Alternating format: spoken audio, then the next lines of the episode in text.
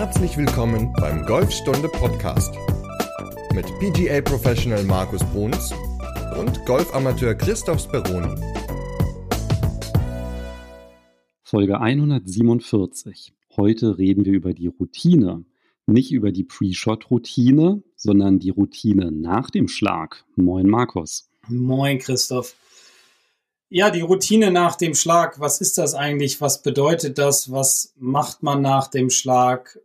Ist auch eine Frage gewesen, die wir über unseren Golfstunde WhatsApp Account bekommen haben und finde ich auch eine spannende, jetzt sage ich es mal, weil in der letzten Folge habe ich das Wort nicht gesagt, spannende äh, Frage, die wirklich, glaube ich, auch viel aus dem Unterbewusstsein heraus stattfindet. Aber ja, wir haben so ein paar Punkte zusammengesucht und wir können ja mal ein bisschen drüber quatschen. Mich würde auch die Frage interessieren, was so eine Post-Shot-Routine überhaupt bringen soll. Also vor dem Schlag ist ja irgendwie so klar, dass man dann halt irgendwie so Technikgedanken wegbekommt und dann einfach in so einen gewohnten Ablauf ist, in dem man sich dann halt auch wohlfühlt. Aber so der Nutzen nach dem Schlag, ich fand die Frage auch spannend, weil ich habe mir darüber zum Beispiel noch nie so richtig Gedanken gemacht. Ja, machen sich, glaube ich, die wenigsten. Also Post-Shot, wenn man viel spielt, ist es etwas, was man gar nicht mehr so realisiert, was da tatsächlich stattfindet, was aber einen automatischen Ablauf hat und was dem Spieler auch hilft, mh, mm, ja, sich auf das nächste, auf das nächste Problem, positiv wie negativ, ähm, fokussieren zu können. Also vor allem, um schlechte Schläge dann auch abzuhaken oder so ausgeglichen zu bleiben, oder? Ja, oder auch gute Schläge zu realisieren. Also Automatismen sind da, glaube ich, ein ganz großes Thema. Das, ähm, was, was wir ja auch so über den Tag machen, jeder hat ja so gewisse Abläufe beim Frühstück machen oder wenn er zur Arbeit kommt, was macht er zuerst? Oder wenn ich jetzt hier sitze an meinem Computer, stöpsel ich immer erst das Mikrofon ein, dann, dann mache ich meine, ähm, dann äh, stelle ich eine Bluetooth-Verbindung her mit meinen AirPods und so. Also das sind so Automatismen, die man über einen Zeitraum sich anlernt. Und ich glaube, jeder hat da einen gewissen Automatismus, weiß aber gar nicht so richtig, was er da tatsächlich tut, weil es unterbewusst ist. Und deswegen finde ich es so spannend, auch mal bewusst über diese Frage zu sprechen oder zu diskutieren. Und vielleicht ist ja auch der ein oder andere Kniff dabei, der unseren Hörern dann hilft, auch ja, diese Post-Shot-Routine bewusster anzugehen, um dadurch für den nächsten Schlag besser vorbereitet zu sein. Also an deinem Beispiel mit dem Mikrofon, da ist der Vorteil offensichtlich, man hört dich. Aber man sieht dich ja teilweise auch. Und zwar haben wir ja ein neues Videoformat. Ja, genau. Wir haben uns mal überlegt, dass wir mal auf YouTube Videos reinstellen, die unter einer Minute sind. Und da haben wir ja schon zwei, zwei reingebracht. Also einmal raus aus dem Bunker und einmal, ja, Chippen, der, der fette Chip, auf was man da so achten soll. Und ja, ich finde es eigentlich ein ganz cooles Format, weil man ja innerhalb von kürzester Zeit versucht, nicht alle möglichen Faktoren hineinzubringen, sondern sich vielleicht nur auf ein oder auf zwei zu fokussieren. Und ja, vielleicht gefällt es unseren Hörern ja auch. Falls ihr es noch nicht gesehen habt, klickt euch mal rein.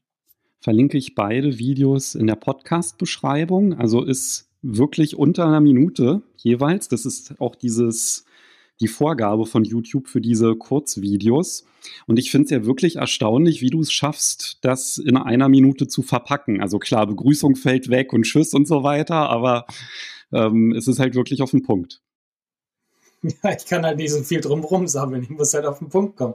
Das ist ja irgendwo auch schön. Und man macht sich seine Gedanken, was kann man da reinpacken, was ist jetzt wichtig. Es geht Gut, im Bunker waren es jetzt äh, vier Punkte, die man im Setup beachten sollte, damit man mehr Chancen hat, den Ball rauszu, äh, rauszubringen aus dem Bunker.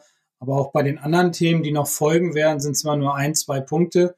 Und ich glaube, das ist erstmal so, ja, ein ganz netter Ansatz oder auch eine ganz nette Hilfe für den jeweiligen Zuschauer, um an seinem Spiel zu arbeiten. Ja, gebt uns mal bitte Feedback zu dem Format, damit wir wissen, ob euch das gefällt. Schreibt uns da gerne eine WhatsApp oder auf YouTube einfach kommentieren, damit wir da so eine kleine Rückmeldung auch haben. Genau. Aber du warst ja auch nicht ganz untätig in den letzten Wochen. Ne? Du warst ja unterwegs, glaube ich, und hast dann ja auch, Achtung, Post-Shop-mäßig einen Blogbeitrag geschla äh, geschlagen, geschrieben. Jetzt kommen wir aber durcheinander hier. genau. Ja, also im Nachhinein, was ja die Post-Shot-Routine auch ist, hast du einen Blogbeitrag über eine kleine Reise geschrieben. Genau, ich war in Italien, in Grado, das ist zwischen Venedig und Triest. Und da gibt es ein sehr schönes Ressort, Tenuta Primero heißt das. Das ist ein ehemaliger Campingplatz und die haben so Cottages mit ganz viel Komfort dort gebaut.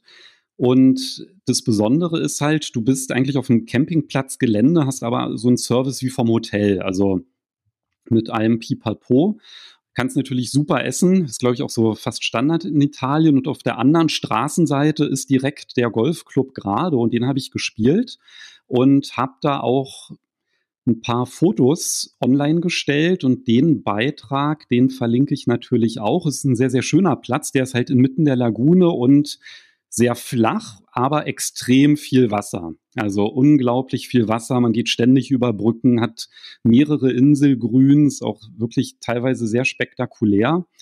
Und ist auf jeden Fall eine Empfehlung. Und wenn euch das interessiert oder ihr euch überlegt, na, wo könnte man nochmal Urlaub machen, ist das ein ganz guter Tipp. Und das packe ich auch nochmal in die Podcast-Beschreibung.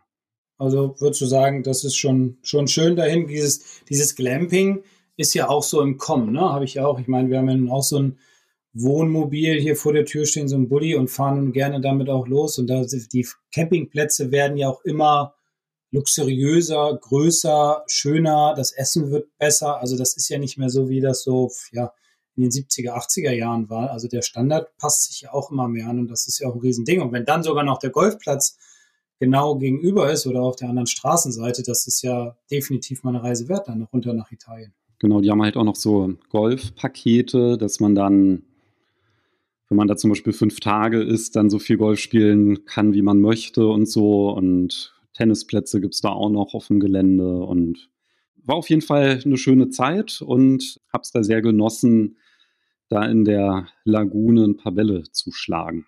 Schön. Ja.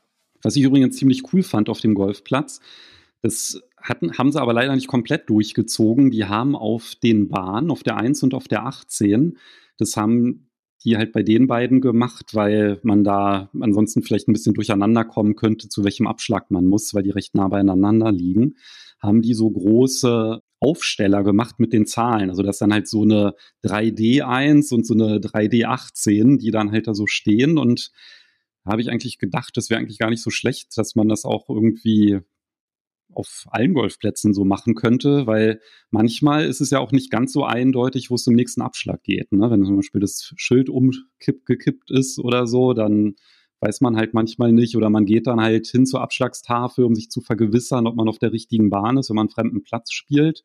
Und das fand ich eigentlich so eine ganz nette Idee, habe ich bisher auch noch nicht so gesehen. Naja, stimmt. Das klingt gut.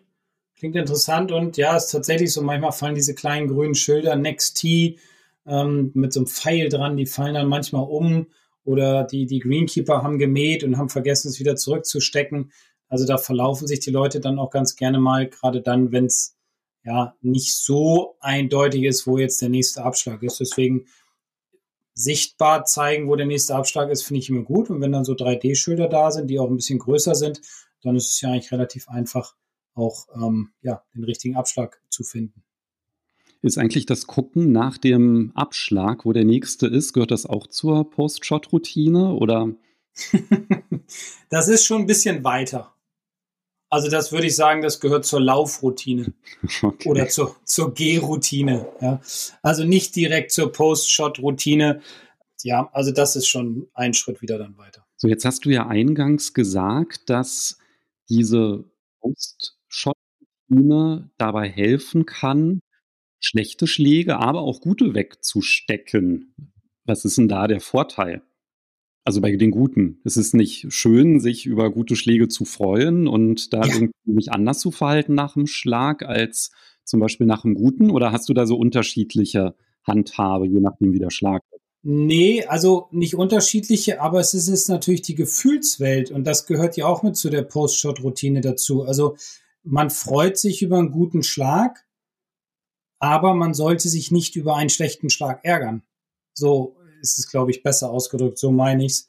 Weil wenn ich mir zu lange Gedanken über den schlechten Schlag mache, dann, ja, dann kann das mich einige Schläge kosten, die dann im Nachhinein kommen, vielleicht also sogar einige Löcher sozusagen. Und ähm, deswegen finde ich es immer ganz wichtig, in der Post-Shot-Routine etwas einzubauen, was den Abschluss des Golfschlags darstellt. Egal, ob der jetzt super war oder ob er schlecht war. Und bevor man diesen Golfschlag abschließt, gehört dann aber auch schon dazu, dass man ihn analysiert oder guckt man einfach und ist dann wie so ein Zen-Meister total ausgeglichen, neutral. Das funktioniert ja wahrscheinlich für die wenigsten. Ne?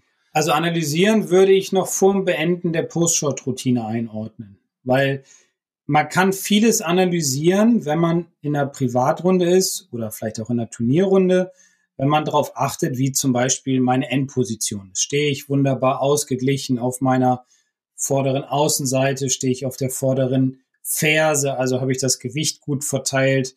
Ja, ich sage jetzt mal ganz simpel, zeigt die Gürtelschneide zum Ziel oder ein bisschen weiter links davon als Rechtshänder. Das sind so Dinge, oder wie ist der Ball geflogen, was, welche Auswirkungen oder warum ist der jetzt nach rechts geflogen? War das vielleicht der Griff oder war das ähm, die Schwungbahn? Das kann man alles, wenn man es weiß, in dieser Kürze der Zeit dann für sich als Eigenfeedback ähm, reinholen, um halt beim nächsten Schlag dann darauf reagieren zu können, beziehungsweise zu sagen, okay, ich war gar nicht so weit weg von dem, was ich will, oder ich muss eventuell ein ganz kleines bisschen auf den Griff wieder mehr achten beim nächsten Schlag.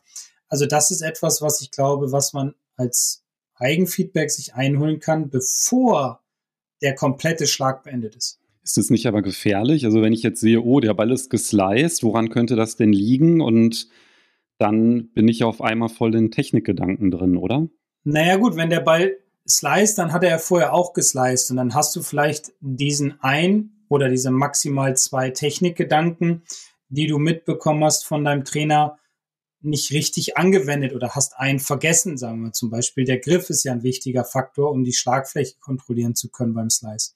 Genauso wie auch beim Hook.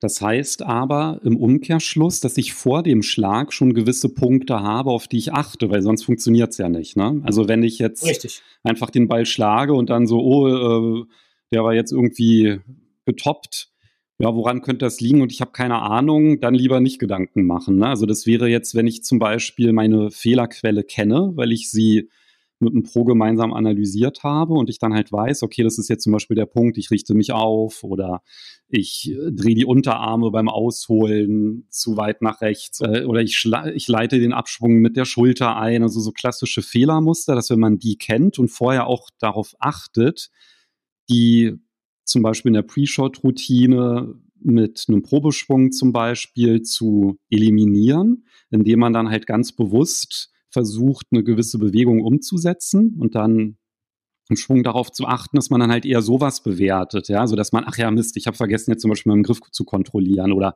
ah, ich habe ganz schön fest gegriffen, versuche ich mal beim nächsten nicht so doll den Griffdruck zu haben. Also das sind dann wahrscheinlich hilfreichere Gedanken, als wenn man dann gar keine Ahnung hat. Also man müsste seinen Schwung schon ein bisschen kennen, um sich diese Fragen zu stellen ja, das lassen wir so stehen. Also ich beantworte es mit ja. Aber wenn man, selbst wenn man seinen Schwung nicht kennt, finde ich es trotzdem irgendwo ganz wichtig, sich ein eigenes Feedback einzuholen nach dem Schlag. Also das ist, das fängt mit diesem, mit dieser Finish-Position schon an, weil wenn ich eine gute Finish-Position habe, dann weiß ich auch, ich habe eine relativ gute Schwungbahn gehabt. Ich habe den Abschwung eingeleitet über meine, über meine Hüfte, über das leichte Verschieben zum Ziel und dann mit der Rotation weitergemacht.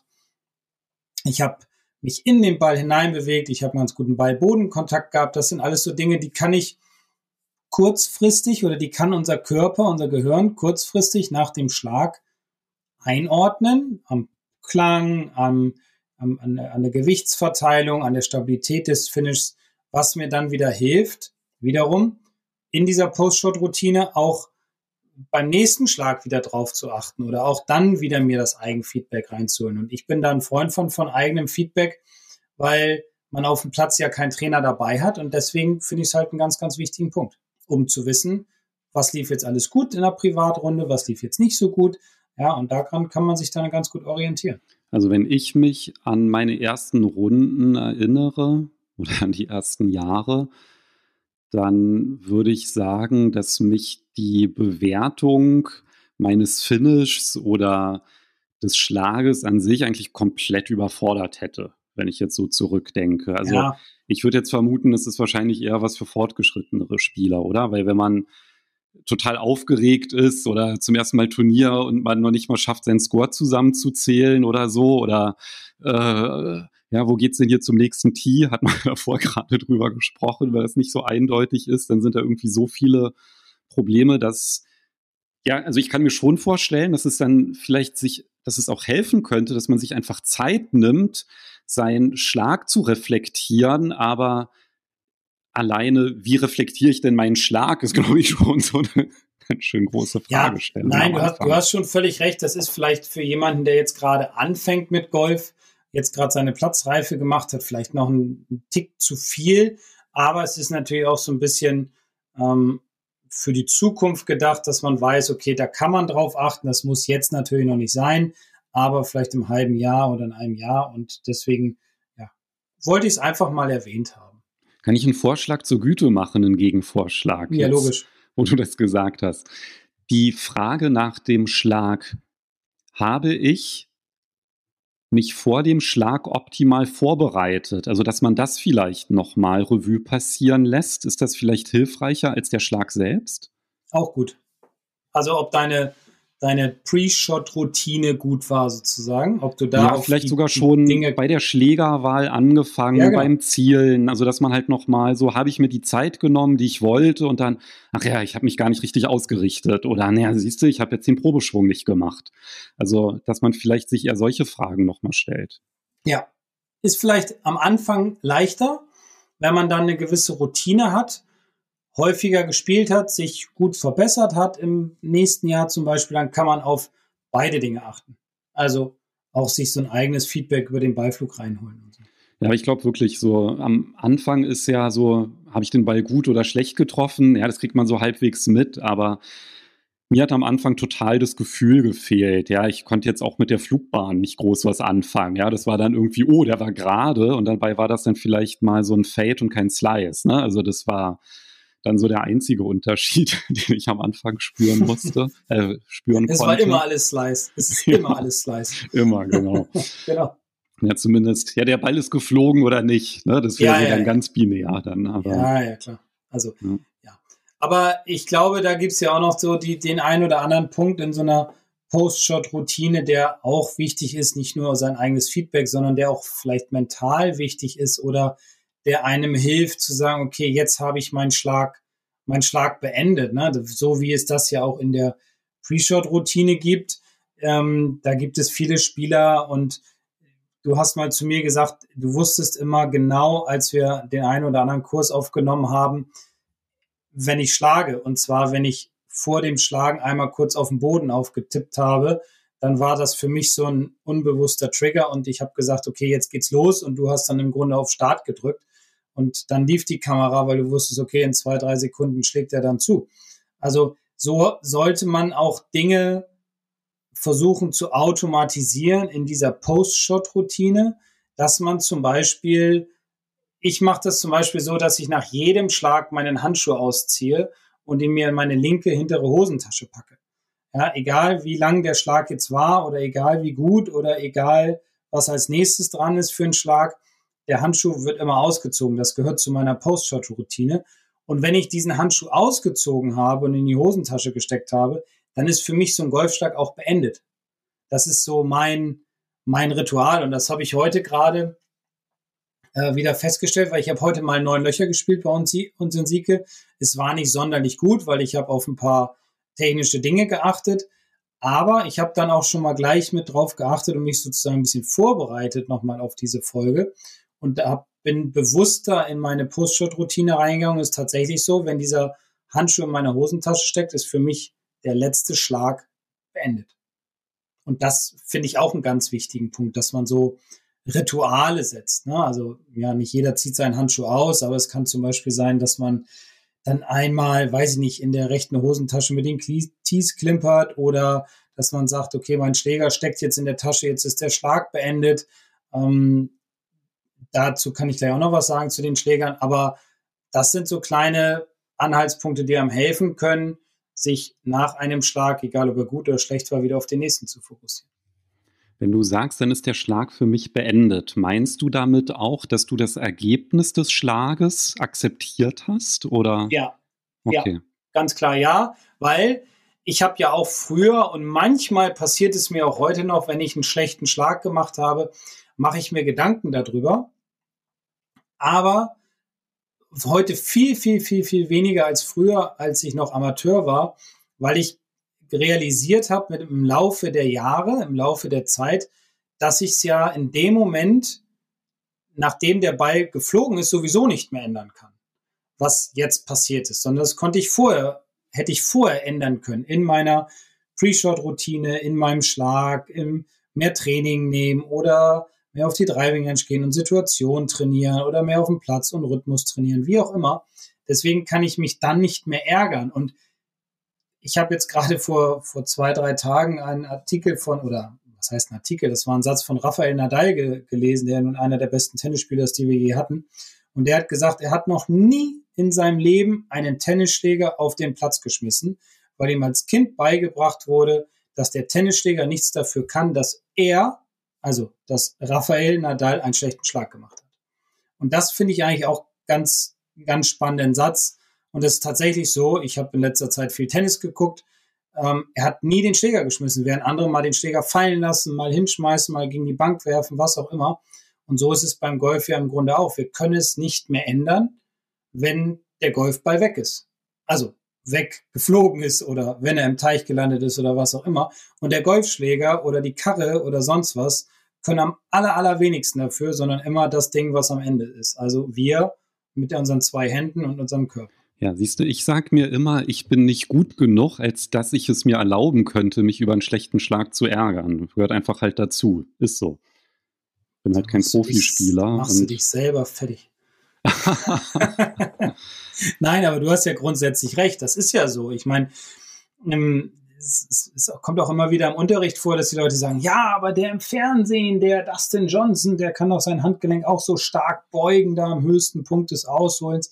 Ja, der heißt auch Dustin Johnson und nicht Erna oder wer auch immer, keine Ahnung. Ähm, der trainiert das und der normale Amateur trainiert das nicht. Und genauso ist es aber auch, ähm, dass man sagt, okay, meine Schläge sind noch nicht so gut, dass ich mich jetzt darüber ärgern muss, sondern ich muss das jetzt akzeptieren, was passiert ist. Und daraus resultiert dann automatisch mit der Zeit, dass man besser wird, weil man natürlich auch nicht so viel Energie in das Negative verschwendet.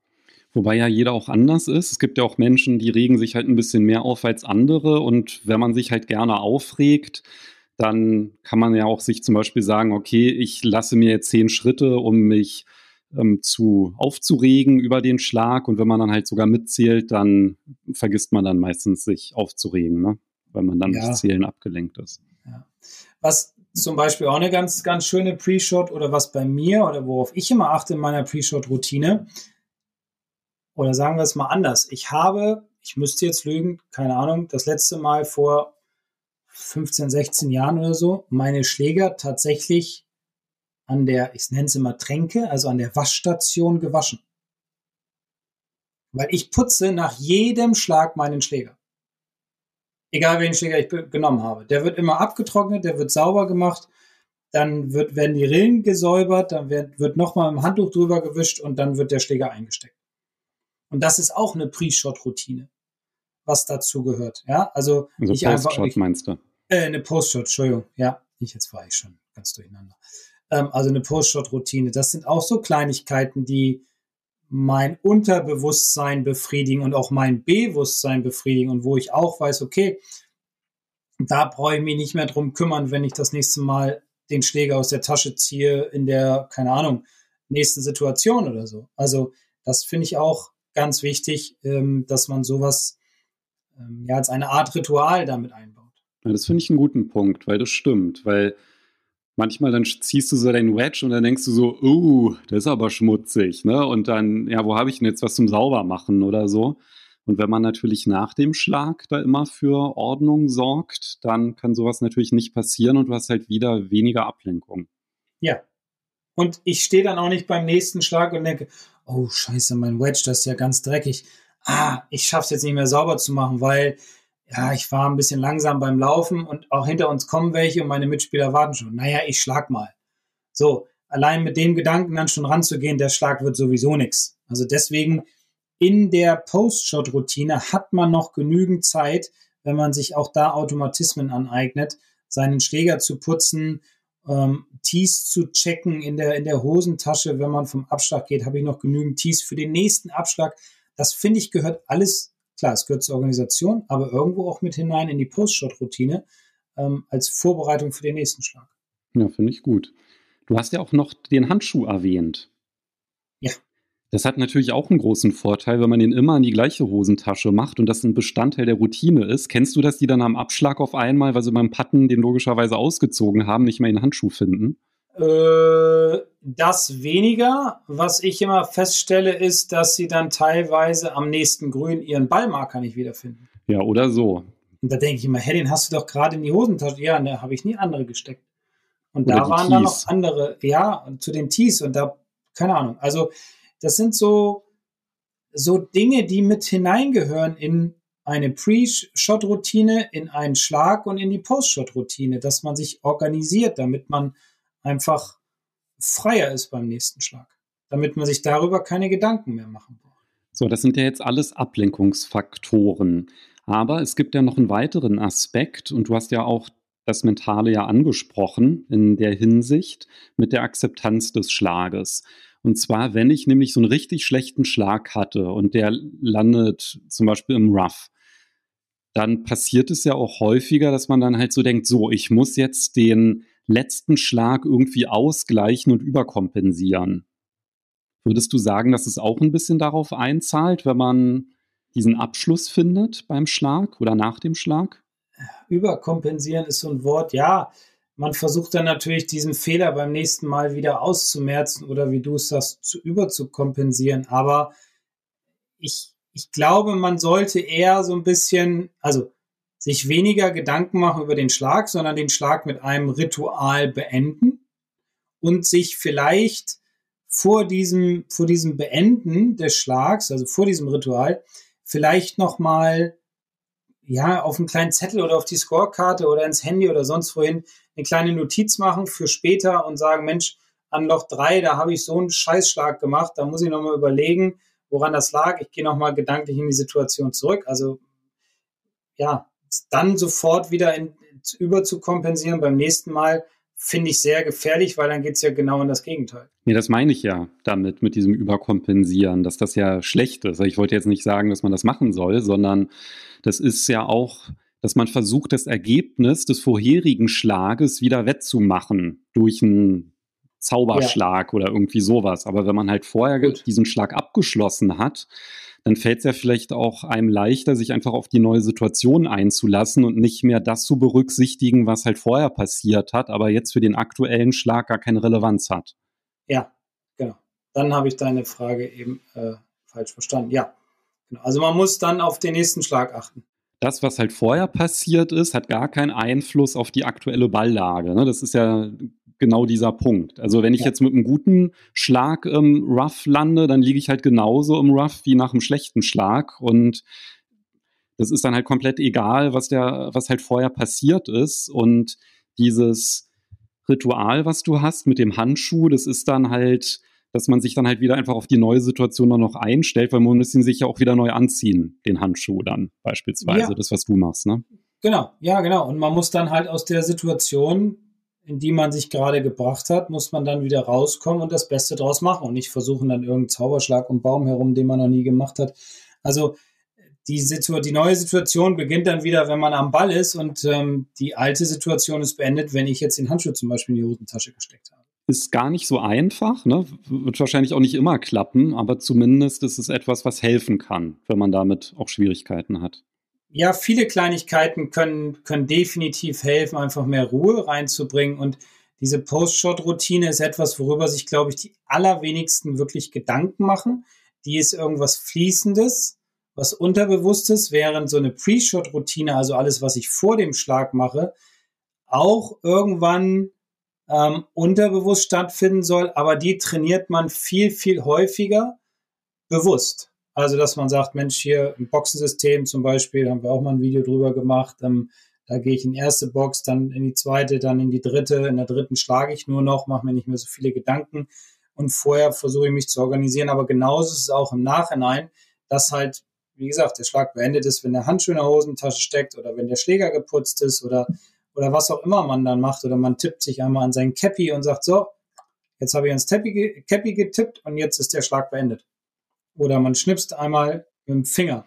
Darf ich dir noch eine ganz blöde Frage stellen? Ja. Wenn ich jetzt Anfänger bin oder vielleicht nicht Pro, sagen wir es mal so, weil das kann ja immer mal passieren, dass ich einen Luftschlag mache. Hm? Da ziehe ich den Handschuh aus. Ziehst du den Handschuh aus, putzt deinen Schläger und so weiter. Ja. Ja. Wie kann man denn in so einer Situation umgehen, wenn man halt sich dann vielleicht dann auch ein bisschen albern vorkommen würde? Also du, ne, du sagst halt so, äh, ich will jetzt irgendwie so ein Ritual finden, ich will das halt abhaken, aber ich meine, Luftschlag ist ja jetzt halt auch extrem, aber ich meine, es kommt jetzt auch nicht so selten vor, dass der Ball dann getoppt wird oder dann springt der irgendwie 30 Zentimeter zur Seite oder irgendwie sowas. Ne? Also wie kann ich denn, wenn ich nur eine ganz kurze Zeitspanne zwischen beiden Schlägen habe, wie kann ich denn mit sowas umgehen? Da hast du jetzt dir wahrscheinlich nicht so Gedanken gemacht, weil dir das nie passiert. Ne? Also ich glaube, man muss dann den Mut haben und wieder sein Ritual, sein, seine Routinen von vorne durchzulaufen. Egal wie die waren. Also, dass du mit der Pre-Shot-Routine dann einfach direkt nochmal ansetzt und ja. dann, dass du dann ja. halt da nicht anfängst, deinen Schläger zu putzen oder so. Nein, da brauchst du jetzt nicht putzen, hast ja nicht dreckig gemacht, weil hast ja einen Luftschlag. Brauchst jetzt auch nicht den Handschuh ausziehen, weil du musst ja von derselben Stelle nochmal spielen. Aber den Fehler, den ich sehe oder oft sehe, ist, dass wenn jemand einen schlechten Schlag gemacht hat, dass er, und der ist nur drei Meter nach vorne gehoppelt oder er hat sogar nur einen Luftschlag gemacht, dass er dann direkt hingeht und praktisch aus dem Laufen, ja, sozusagen, so wie Happy Gilmore, einfach nochmal draufhaut, ohne sich Gedanken zu machen. Und das wird dann immer schlechter und man kommt dann in so einen negativen Strudel. Und deswegen muss man den Mut haben und sagen, okay, ich gehe einfach nochmal weg vom Ball, ich atme nochmal durch, ich mache nochmal ein, zwei Probeschwünge, ich ja, fange mich nochmal, ja, und dann schlage ich wieder. Aber die Frage in dem Fall dann wieder, habe ich denn meinen Schlag so vorbereitet, wie ich ihn vorbereiten wollte, ist dann wahrscheinlich trotzdem ganz gut, das auch zu machen. Also, aber ich kann mir auch vorstellen, dass es eine unangenehme Situation ist, ne, weil man denkt, so ja, ich will jetzt nicht die anderen aufhalten, wenn man jetzt nicht alleine spielt und ja. Deswegen sage ich ja, der Mut muss da sein, genau. das normal ich zu glaube, machen. das ist wirklich die schwierigste Situation dann. Ne?